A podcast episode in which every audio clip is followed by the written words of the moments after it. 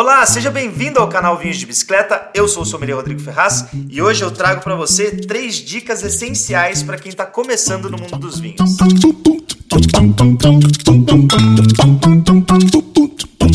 Recadinho rápido antes de começar o episódio de hoje, eu tenho uma indicação para você. São as roupas da marca Insider.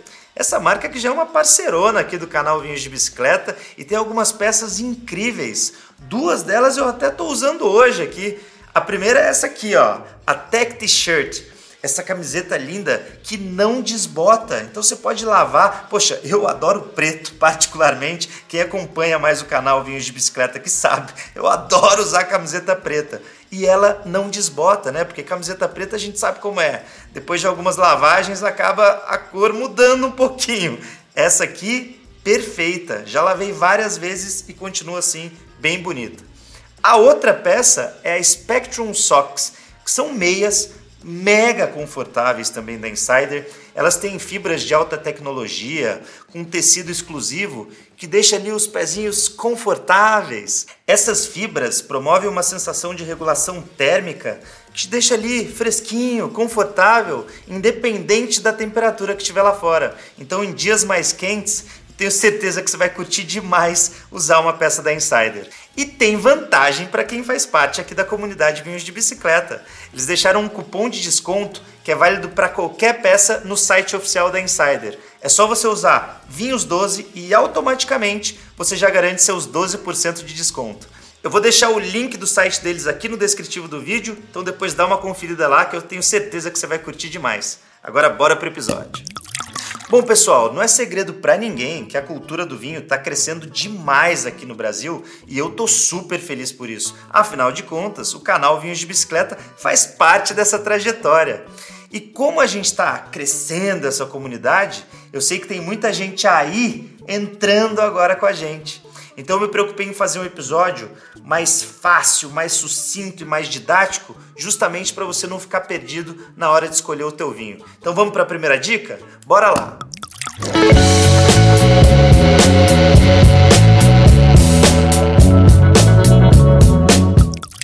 Bom, vamos começar do básico, né? O que é vinho?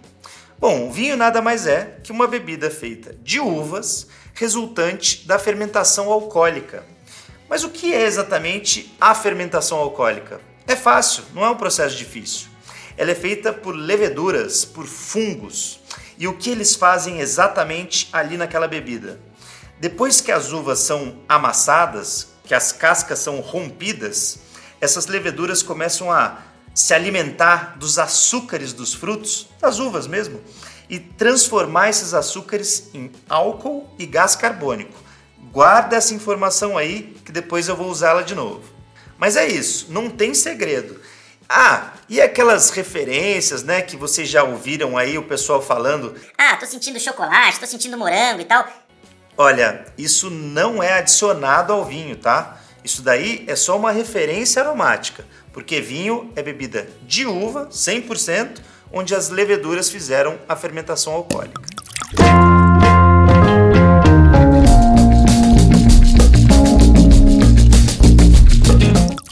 Agora nossa segunda dica.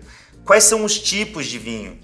Lembra que eu te falei que a levedura, depois que ela se alimenta dos açúcares, ela gera o álcool e também o gás carbônico? Então, isso aí vai acabar diferenciando também os tipos de vinho. E são eles, olha, confere comigo. Vinho tranquilo, vinho frisante, vinho espumante e eu vou deixar ali um bônus de vinho de sobremesa. O que é vinho tranquilo? É o vinho que não tem gás, né? Mas ué, Rodrigo, se você falou que a levedura gera gás carbônico, como é que esse vinho não tem gás? É simples. Esse gás é liberado para a atmosfera durante o processo de fermentação. O produtor solta mesmo o gás. No caso dos frisantes e espumantes, é o contrário. O produtor segura aquele gás carbônico dentro de um tanque onde a bebida está sendo fermentada, e aí esse gás carbônico acaba se tornando as borbulhas do vinho. Se ele tiver pouco gás, é um frisante. Se ele tiver uma quantidade considerável de gás, a gente fala que ele é um espumante. E o vinho de sobremesa, que é o último, pode ser tanto tranquilo como espumante, porque isso aí é uma decisão do produtor. O moscatel é um caso de um vinho com gás que é de sobremesa, tem bastante açúcar ali. E o vinho do Porto é um caso de vinho de sobremesa que é tranquilo, porque ele não tem gás. E na grande maioria das vezes, o açúcar encontrado nesses produtos é natural dos frutos também, ou seja, das uvas. São uvas que passaram mais tempo por um processo de maturação e concentraram bastante açúcar, e esse açúcar acabou virando açúcar residual na bebida. E dentro de todos esses tipos de vinho que eu mencionei para você, o produtor ainda consegue fazer vinho tinto, vinho rosé e vinho branco. Ah, Rodrigo, mas então existe espumante tinto? Sim, existe. É muito mais raro, mas existe sim. Porque dependendo do tipo que a, de uva que o produtor usar, né, uva tinta ou uva branca, ele consegue fazer qualquer estilo de vinho de qualquer um desses tipos que eu mencionei aqui.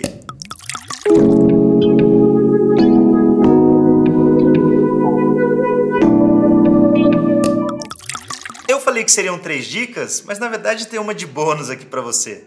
Tem dois termos que a gente usa muito no mundo dos vinhos que são vinho varietal e vinho de corte.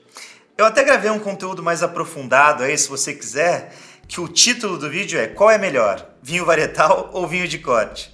Não tem melhor ou pior, na verdade eles têm objetivos diferentes. O vinho varietal quer te mostrar a tipicidade de uma uva, de uma casta. Então quando você lê lá no rótulo Malbec, Cabernet Sauvignon, Syrah, que são nomes de uvas, o produtor está querendo te mostrar, olha, esse vinho aqui, eu peguei as características principais dessa uva e estou te apresentando. Agora, quando o vinho é de corte, não tem uma uva que se destaca, sabe? Porque daí o produtor está mais preocupado em te apresentar uma experiência diferente, que é mais a assinatura de quem fez. Então são diferenças, não tem melhor ou pior, como eu disse, e você vai ouvir muito aí na sua jornada pelo mundo dos vinhos.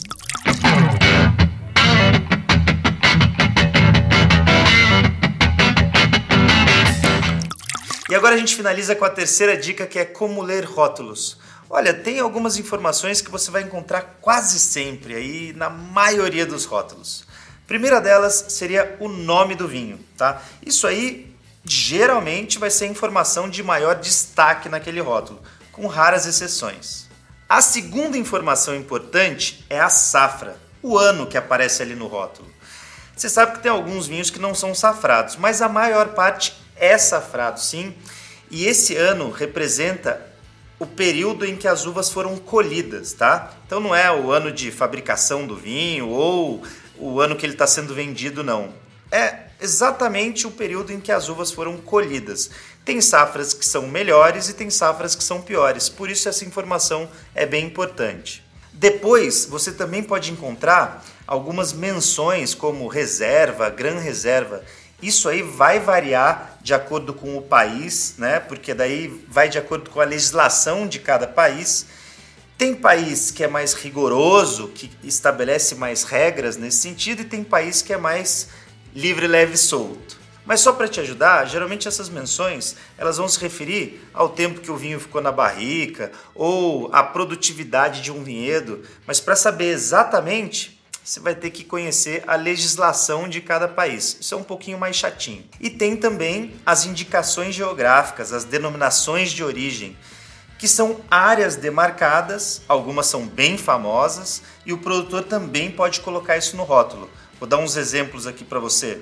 Brunello de Montaltino, Chianti, uh, Morellino Descansano, são denominações, todas essas que eu citei são denominações dentro da região da Toscana na Itália e cada uma possui sua regra.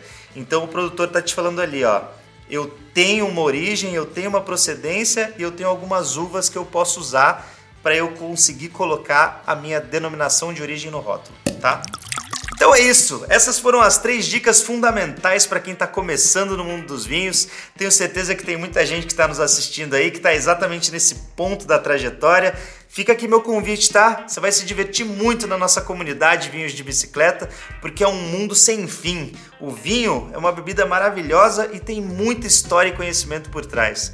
E quem já é mais experiente, está aqui com a gente há mais tempo, compartilhe esse vídeo para a galera, porque esse é muito importante para o pessoal começar a ter mais segurança e degustar e ter um prazer maior no momento de degustar uma boa taça de vinho. Se você gostou, isso vale para todo mundo, hein?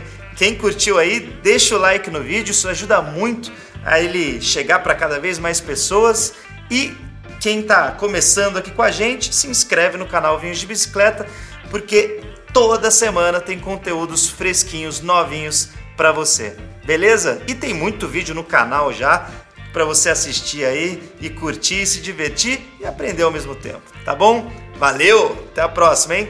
Cheers!